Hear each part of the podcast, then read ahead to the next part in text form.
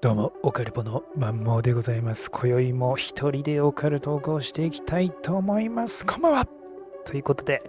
本日は引き続き2021年8月20日でございます。えー今回はお便り会ですね。チョッパーニーヤンからお便りいただいておりましたので、そちらを元にしてエピソードを収録していきたいと思います。こちらでございます。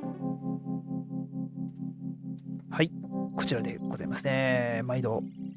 おなじみ、チョッパーニーヤン、ありがとうございます。ということで、えーチョッパーニーヤンさんからのお便りを読み上げていきたいと思います。えー題名、はあ、よかった。過去感想です。ということで、えーこんにちは、マモさん。今回の放送を聞きました。え2週間空いていた空いていての放送で今回の表題、この表題を見て、オカルポー時代が一時中止になるかと思い焦りました。えーちょっと前の、えーやつですね、いただいてですね、えお便りいただいてますね。で、一人語りで続けられてる続けられるとのこと、ほっとしました。え1週間の大きな楽しみなので、続けていただけるだけで 嬉しいですと。えー、チンマン先生がお休みなのは寂しいですが、帰っていた、帰帰っていただけるのをお待ちしておりますと。確かに一人語りは大変そうですが、これからも頑張ってください。ありがとうございます。いや、本当ね、ありがとうございますね。でそうそう、おっしゃる通りで、え話す、語るというのは認知症予防には最適なんですよね。え会話だけでも相手の言わんとするところを考えたりして脳みそフル活動するので、老人ホーム内ではとにかく友人とお話しすることをお勧めししお勧めしておりますと。ただ、認知症の方が多くなると、なかなか言葉の、えーそうか言葉のキャッチボールもエラーだらけのこともあるのですがと。同じタイミングでなぜか大笑いしたりなどあって微笑ましくなりますし活性化はされていると思われます。それからコロナのコロナワクチンの話ですがマンモーさんの YouTube で話していたことに近いことを話している先生がおりました。ということで URL 載ってるんですがちょっと私見た時にはですねもうすでに見れなくなってました、えー多分病院の先生たちがログインすると入れるんですかね。でここに出ている先生は1990年代に mRNA ワクチンの研究が始まり2018年には日本国内で動物実験までクリアしていたようです。しかしその後予算が下りずに開発中止となったようです。とああそうですね。なるほど。でその理由を知りたいところなんですが特に語っていません。ここには陰謀めいたことがありそうですねと。でその研究はまた再開しているようでファイザー製のものより良さげです。これが出れば日本製のワクチンを今後は打ちたいなと思っております。さらに初期から内服できる治療薬も開発が進んでいて治験段階もだいぶ進んでいるようなのでこれが完成すればワクチン自体も打たなくていいかなと思っておりますと。この辺りは日進月歩ですね、え何としても中国ウイルスに倒されないようもしくは中国ウイルスの思惑や狙い通りに進まないよう自分としてはワクチンなり治療薬なりには積極的に取り組まないとなぁと思っております。いろいろなところでいろいろ見ていると自分としてはコロナワクチン反対派はなんとなく中国の手先によ中国の手先のように思えちゃうところもあります。まあこれも個人的な考えでいろいろありますけどね、えーではではこれからもご自愛しつつ楽しませてください。よろしくお願いします。といったことで5つ目来ててで連投ですと、えー先ほどのメールで伝え忘れがあったので連投ですと、えーポッドキャスト内でマンモーさんが仲間内での話を気にされていましたが自分は全く気になりませんよと。足ガンダムの話やシガムドウさんのお話どれもこれも最高にコアおもろいコマコアおもろいっす、えーマンモーさん、チンマンヒコさんは友人のキャラ付けも細かく伝えていただけるので、えー想像しやすくなっております。ですので、すぐにその話の中に入っていきますと。えーですので、気にせず、これからもうちのネタをちゃんとお願いしますと。えーこれをお伝えするのを忘れてました。ではではということでいただいております。ありがありがとうございます。で、いや、ちょっとこれは ちょっともう一回ですね、えー振り返って、それぞれについてですね、えー返信というかお話ししていきたいと思うんですけれども、えーまあここはいいですね。でやっぱ認知症の予防にやっぱ最適なんですね。この話すとか語るっていうのは、やっぱそうなんですね。なんかやっぱ、すごい、本当に以前のおは、えーエピソードでもお話ししたんですけども、なんか介護施設とかで、ああいう YouTube チャンネルみたいな、ポッドキャストチャンネルみたいのを作って、まあそのね話す内容にもよるかもしれないですけど認知症になってくるとねちょっと尻滅裂になってきちゃうと思うんですけどまだそこまで行ってない方たちのそういう昔話というか、えー、若い時はこんなんだったとかね例えばま戦争もの話もそうですけれどもなんかいろんなそういう昔の話をデータとしてなんかエピソードとして残しておくとなんか非常にえー、なんか価値があるんじゃないかなって思うのは私だけでしょうかね。なんか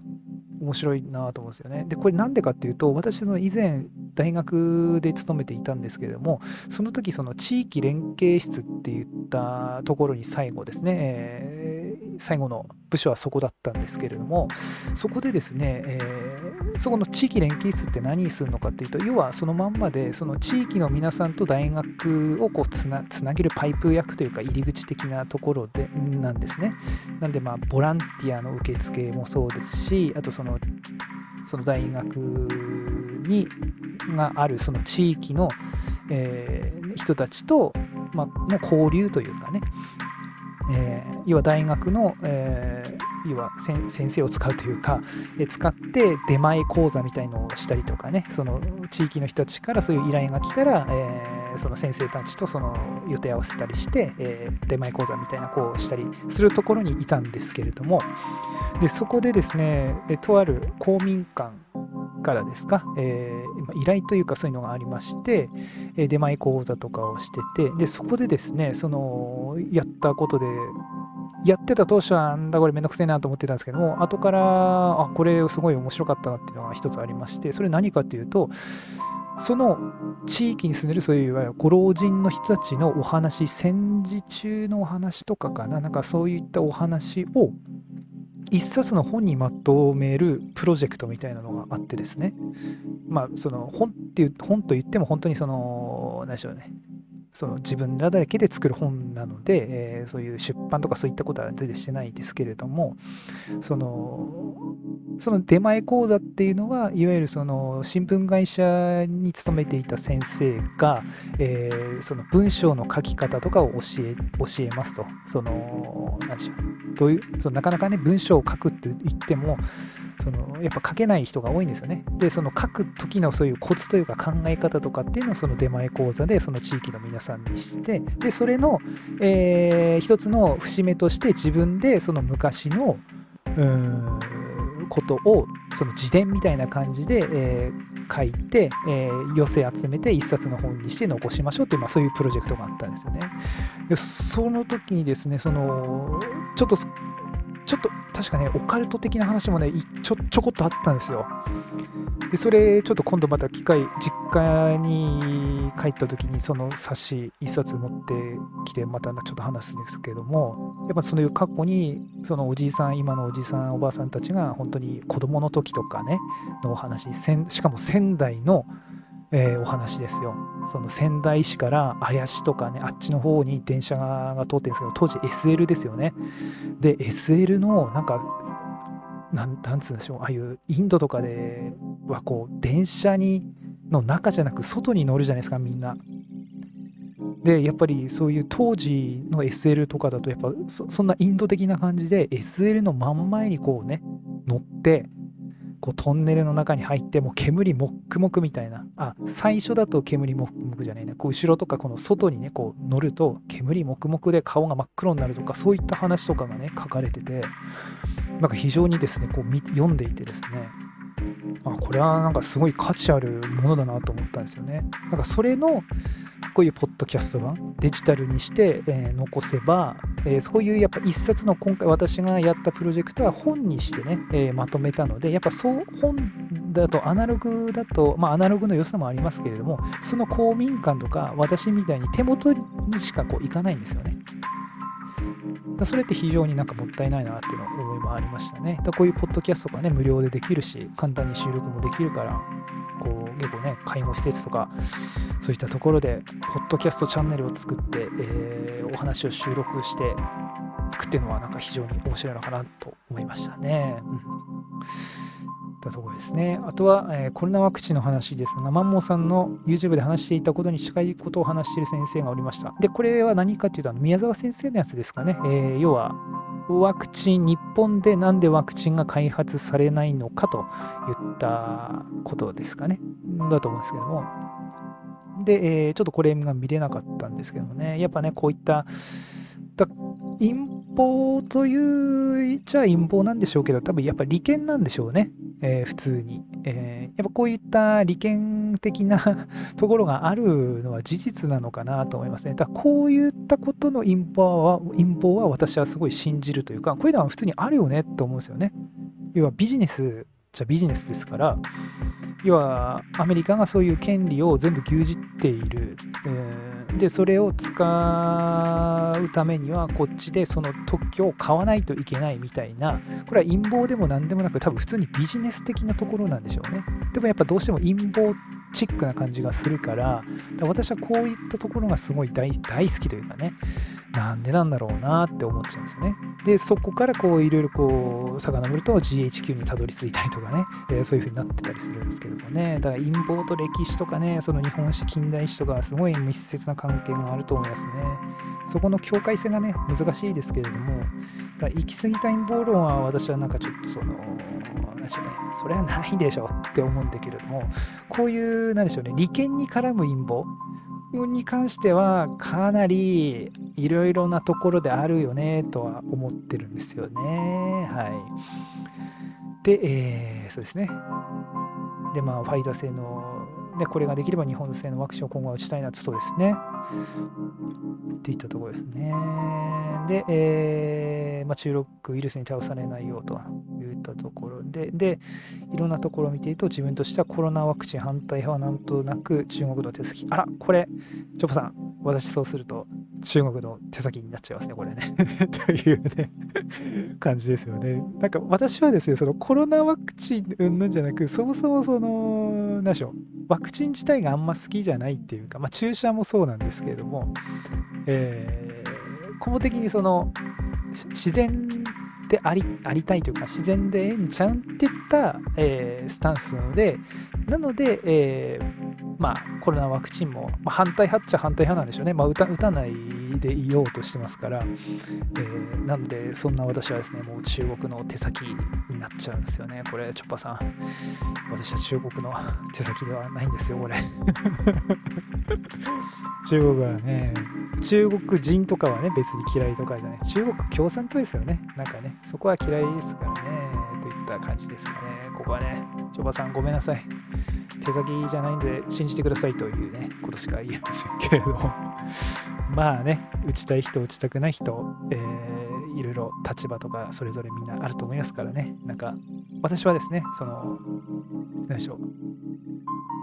何ていうのかなこの争わないでいこうよって言ったところですかね。うんそのね、打ちたくない人、打ちたくない人、あ、打ちたくない人、打つ人、いろいろいてええんじゃないのかなっていったところですね。で、やっぱ打たない、打つ人からすればですよ、打たない人はですね、もう非国民といいますか、要は、でそういう人的の体にね、えー、受けるリスクを背負わないで、要はその打った人はね、そのリスクをもあるけれども、やっぱり打つことによって、えー、集団免疫とか、えー、ね、のこともあるでしょうし、えー、いいわね、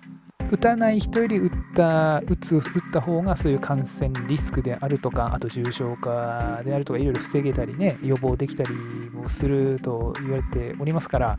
えー、そうなってくると打ってないやつはね、えー、そういうリスクも背負わずですねこのコロナに関して、えー、なんでしょう恩恵を受けるじゃないけれどもその打った人が受ける恩恵を打たない人も受けるのは違うんちゃうんかみたいなね話もあるわけですよね。えー、まあそれはそうなんですけれどもねまあええんちゃうっていうね打つ人は打っていいし打たない人は打たないでいいんじゃないのっていうねそんな感じを私はしておりますね。はい。といったところでですね、えー、これからもご、えー、よろしくお願いしますということですね。で、えー、ポッドキャスト内でマモさんが中内のこの身内ネタですよね。これ、身内、ちょっとこれはね、びっくりしましたね。身内ネタって絶対つまんないじゃないですか。ね。我々は楽しいですけれども、えー、他の人から聞いたらですね、全くわけわかんないじゃないですか。だけど、それが面白いって言っていただけるのは非常にありがたいですよね。まあね、ほんとね、ね、これは とてもね、こう、抑えよう、抑えようとはしますけれどもね。ただね、このシガム道とかね、えー、まあね、私も身内じゃないんですよね。要は、チンマンさんの兄の友達ですから、私も知らないんですよね。だけども面白いので、こう言って全く会ったこともないし、話したこともないんですよ、このシガム堂さんとはね、私は。だけど面白いので まあ多分そんな感じなんですかね。うん、といったところですね。はい。で、えー、また、ショパさんから引き続きですね、えー、2通目、まあ、3通目ですかね、お便りいただいてたので、えー、このままの流れでいきたいと思うんですけれども、で、ここんにちは、マモさんと。えー、今回の一人語り放送を聞きました。ポッドキャストスタート当初も一人語りでしたが、その時と比べるとおっしゃる通り少しテンション高めていくとママさん自身乗ってい乗っていけてる感じがして楽しそうにお話しされていましたし、こちらも楽しかったですと。ああ、ありがとうございますね。今もちょっと若干テンション高めで行っています。家に一人しかいないので、えー、行ってるんですけど、どうでしょうか。で、その他の感想ですが、ということで、えーと、コロナマスク、えー、についてですね、私が松島行った時のエピソードをちょっと話した時ですかね、あの怖い話の、カズくんの怖い話の時で、冒頭コロナマスクというか、松島でのお話をしたんですけども、それについてですね、えー、関東の方では民放ラジオ局などの CM では暑さもこと暑さも重なり人との距離が確保されている時はマスクを外しましょう。脱水に注意といった内容になっていますね。自分も人との距離がある場合にはささっと取っていますと。そのあたりは少し変わりつつあるのかもと思いつつ、マスク自体がファッションアイテム化されているとも思われますね。これは確かに何の意味もないですね。あと関東の人が地方にっていることも多そうなので今のところコロナ陽性者が少ないところもワクチン接種していない人が、え、観光地などを訪れて拡散させる可能性もあるので人との距離には注意するに越したことはないかもしれませんねと。逆に屋内でも人との距離が取れればマスクはいらないかなと思っておりますと。それから早くコロナを5類にしてくれないかな常々思っていたのですが来年の1月まで変更できないのですね。全く自分の勉強不足でお恥ずかしい限りなのですがご教授いただきありがとうございます。いえいえ、全然何を言ってるんですか？そんな。ね、でで5類になるだけで、えー、民間病院でも普通の対応で見られるようになりますし軽症中等症までの方も安心できると思います、えー、すぐにでも帰ってほしいんですけどね、てんてんてんと。で、えー、カズさんのお話、いやー、ゾワッとしましたと。怖いっすと。心霊写真も見たかったなと。ガラケーの写真だとすると光学プラスデジタルに反応して映り込むんですかね、えー、マンモーさんが映るんですをご存知とは思いませんでしたと、えー、結構前のアイテムだと思っていたのでと。でそういえば映るんですという漫画もあったんですがご存知でしょうか？知ってますよこれ。なんか変なあれですよね。キャラクターのやつですね。あのなんかカワカワウソじゃないかな。なんか変なキャラクターのやつですよね。はい。で不思議で、えー、怖いお話ありがとうございました。置いてけぼりにした頭の上に霊が映った女子はその後大丈夫だったのかが気がかりです。一応これは大丈夫だったみたいですね。はい。次回陰謀論導入編楽しみです。自分はマンモさんのように調べたりしな、調べたりしないで、耳勉強のみのにわかなので、ぜひともよろしくお願いします。ということで、チョバさんまたですね、お便りありがとうございます。ということで、じゃあこれもですね、もう一度振り返ってですね、お話ししていきますが、そうですね、コロナマスクですね、えー、関東の方では、えー、やっぱ暑い時は外しましょうっていうふうに言ってるんですね。まあ、多分東北より暑いでしょうからね、あっちね。蒸し暑いでしょうしね。で、一応、やっぱ距離がある場合はささっと取ってますと。で、あとは、えー、やっぱまあそうですねファッション化とかマスクのファッション化、えー、関東の人が地方に行っていることも多そう、まあ、これもそうでしょうね。でコロナこう陽性者が少ないところもワクチン接種したい人が観光地など訪れてと。そうですね。こういうのもあると思いますしあと逆に屋内でも人との距離が取れればマスクはいらないかなとも思っております。なるほどですね。でやっぱね私はねここなんですよね。このね、コロナはね、これだと思ってますよ、私、今。もうマスク云々とかじゃなくて もうあの、マスク云々とかワクチン云々はですね、あの、なんでしょう。論ずるテーマとしてめっちゃ面白いじゃないですか。そのマスクする派しない派ワクチン推奨派えー、反対派のこの論ずるのが私面白いので いいんですけど、やっぱコロナを本当に、えー、解決しようってなると私はもうこれだと思うんですよ本当に。5類にしないと多分ダメだよねっていうか無理ですよ多分。実際問題。今は2類相当なんですよね。エボラ並みというかね。うん。なのであのー結局今そういう状態前もにもちょっとね話したんですけれどもあ違うエピソードかな？で話したんですけどももう病院も国も、えー、まあ、会社も、まあ、いろんな世の中は全部今2類相当で動いてるのでこういうことになってるんですよね。病院のなんかベッド数足りないとかあとマスクしろもそうですしね、えー、あとマスクしないとなんだお前みたいなことをもう思われたり思われたりあとマスクしないと店に入れないとかそういったのも2類相当だからっていうねところなんですよね。だそこもねなんかねあーって言った感じでそのコロナ心配になな人とかあとののに寄り添って考えるとやっぱ実際問題今日本の今の現状では、えー、2021年8月20日現在ではですよ2類相当で今の世の中が動いてるわけですからなので、えー、2類相当で動いてない人はもうダメなんですよ。なんで私みたいな人はですねもうダメなんですね。頭いかれちゃってるもういっちゃってるっていうねナダルですよ。だからそういうのはダメだってなってるわけですよね。今2類相当で動いてるから国が。なのでそれに沿ってない人たちはもう法律違反だよねともうね。もう非国民的な感じに今なっちゃってるんですよね。だからこれがこれをやっぱ引き下げない限りはこれはもう無理なんですよね。だここを引き下げて初めてようやくそのなんつうんでしょうね。みんな解放されるというか。だ今こういう2類相当なのにもかかわらずマスクしないねなんかうぬんかぬとかねワクチンなんとかとかこうっていう風になっちゃうとこれを、ね、守っている多くの人たちからすればお前何やってんだよお前と。どうすんだよっつったらみたいなね感じになっちゃうんですよね。だここがね私はすごい元凶だと思ってますよコロナに関しては。えーそのいろんなねこれも意見ありますし、まずね、コロナもねこういう論ずるのが面白いから私はネタとしてはすごい好きなんですけどもね、まあ、そのマスクするしないもやっぱここの2類っていう今のこの現状があるからその何でしょうね。外したくても外せない人が多いのかなと思いますね。多分ねあのこの間もその松島行った時のお話でちょっと一人で熱くなっていろいろねな売れたマスクしてるの何してんのかみたいな話しましたけれども。えー、多分みんなねそんなね、えー、そんなそんな神経尖らしちゃ今ないのかなって感じはしますね。この早く5類になってくれないかなって思ってる人は意外に結構多いのかなと思いますよ。じゃないと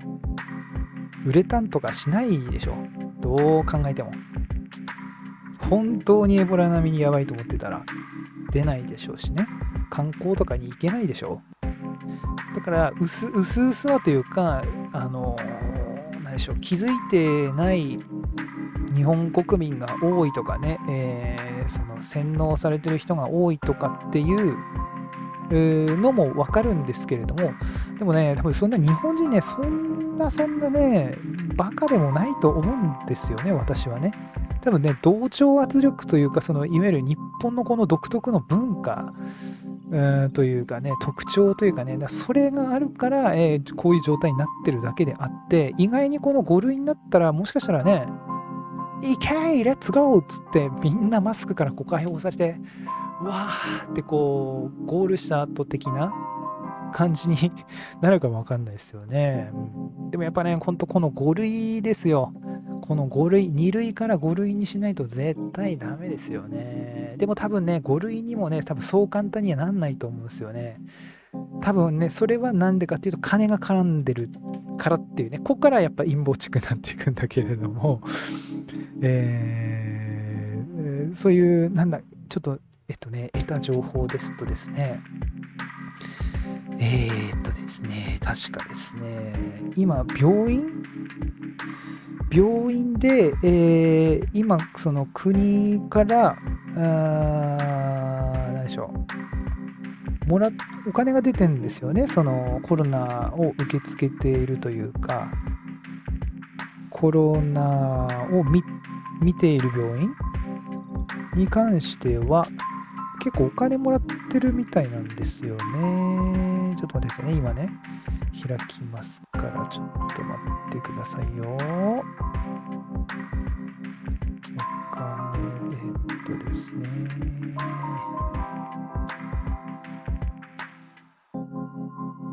あれ。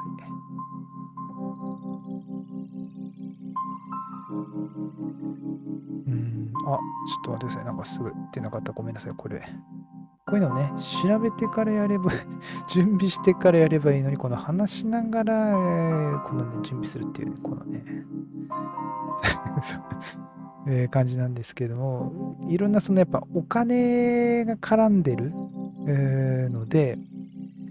多分そう簡単にはまたなんないのかなって感じはすごいしますね。うん、これね、5類になったらね、普通のインフルエンザと同じですから、だそうしたらもう全然医療一迫とかないですよね。で、あと、何でしたっけ、長尾先生だかっていうんですか、今結構 YouTube とかでもポンポン出てきますけれども、あの人っていうのはすごいね、久々に、おおっていうか納得したというか、結局その、今の状態だと、えー、要は症状ない人とか、えー、初期症状の人とかは、保健師さんがその毎日電話とかして、えー、確認するだけで自宅療養なんですってね。で、そういう中等症とかその重症とかになって初めて入院ってなるみたいなんですね。で、その長尾先生が言ってたのは、もう今は重症化とかしてから、えーと治療に当たるようになってるから、それは、あの、死者とかも増え増えたり、このやばいんじゃないのって言ってましたね。じゃなくてもう本当にコロナの初期症状のもうなった途端にもう速攻で治療に当たればそんな死にもしないし重症化もしないと。だそれにはそれをするためには5類にしないと一般の、ね、そういう医師たちは、えー、治療に当たれないと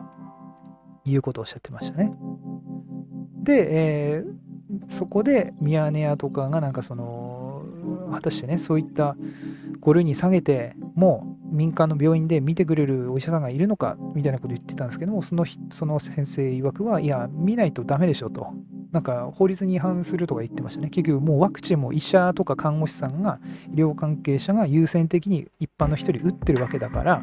え、それを打ってんのに受診しないってあそのうちの病院では見ないっていうのは何事かと いう感じで言ってましたね。まあ確かにと思ってね。まあね、病院の先生もね、自分がかかるかかんないとかじゃなくてね、その経営にも関わってきますからね、こんだけコロナがもうわーんってなってる現状の今の日本の状態でね、うちの病院で、まあ、5類になったとはいえ、うちの病院でもうコロナ見ますってなった時に、その病院に全然人来なくなったらね、その病院潰れちゃいますからね。そしたら、そのね、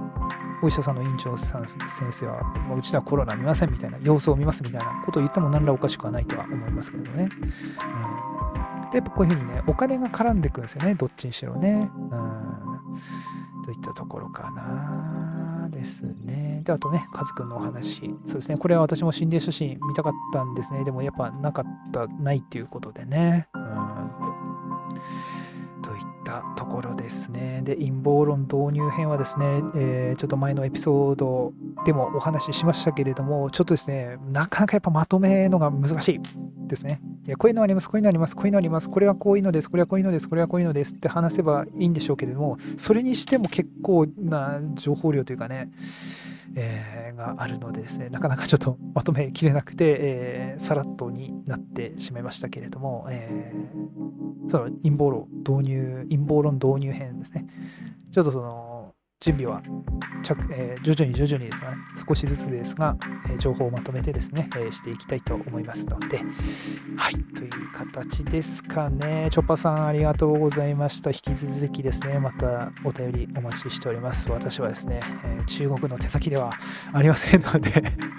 はい、そこだけですね、チョッパーさん、分かっていただければと思います。で、いろいろこの番組ですね、え私のこういった思想というかもありますけれどもあの本当ね何でしょう幅広くというかいろんな意見を私は知りたいんですよね。あその目線あったかとか、えー、で私と真逆な思想の人人というか例えばワクチンに関して私はワクチン打たないえー、今、今現段階ですね、2021年の8月20日現段階では、えー、コロナのワクチンはま打たない、えー、スタンスでいますけれども、え逆に、いや、打った方がいいでしょと、お前、なんで打たねえんだよっていう人も多分いると思うんですよね。だそういう人も、あの全然ね、あのお便りとかいただければと思いますね。だその時は、その、なんて言うんでしょう。喧嘩腰とか、えー、なんか上から目線とか、なんかその、ね、いるじゃないですか。えー、何でしょう、わけわかんない、その、スタンスで来る人って。そういうのはちょっとね、微妙ですけれども、なんか普通に、あのー、何でしょう、これこれこういう理由で、えこういうデータがあるんですけども、売った方がいいいいと思うんですけどねとかってなんかそういう話とかもね全然送っていただいていいんですよね。はい。だからそのいろんな意見を聞いてですね私もお話ししたりして、えー、やっていければですねなんかもっと面白くなるのかなとかね、えー、まあ、コロナ以外もそうですよね、えー、なんでその全然その反対派だろうが、え賛成派だろうが、え中立派だろうがですね全く私は気にしませんので、えー、といった感じですね。気軽にですね、あなたもお便り送ってみてくださいということで、あまたこれ忘れましたね。はい。ということで、チョッパーさんですね、毎度毎度、長いお便りありがとうございますというですね、これもね、もしね、千葉さんがいたらですね、かなり多分、いろいろ弾んだんでしょうけれどもですね、なかなかこの、面白いことが一人だとね、浮かんできませんね、これね。ことで、えー、まあ、普通にお便りを読んで自分の持論を語って終わりとなっちゃいましたけれども、えー、まあ、今回はですねこんな感じで勘弁していただければなと思います。ということでまた次回のポッドキャストでお会いいたしましょう。バイバイ。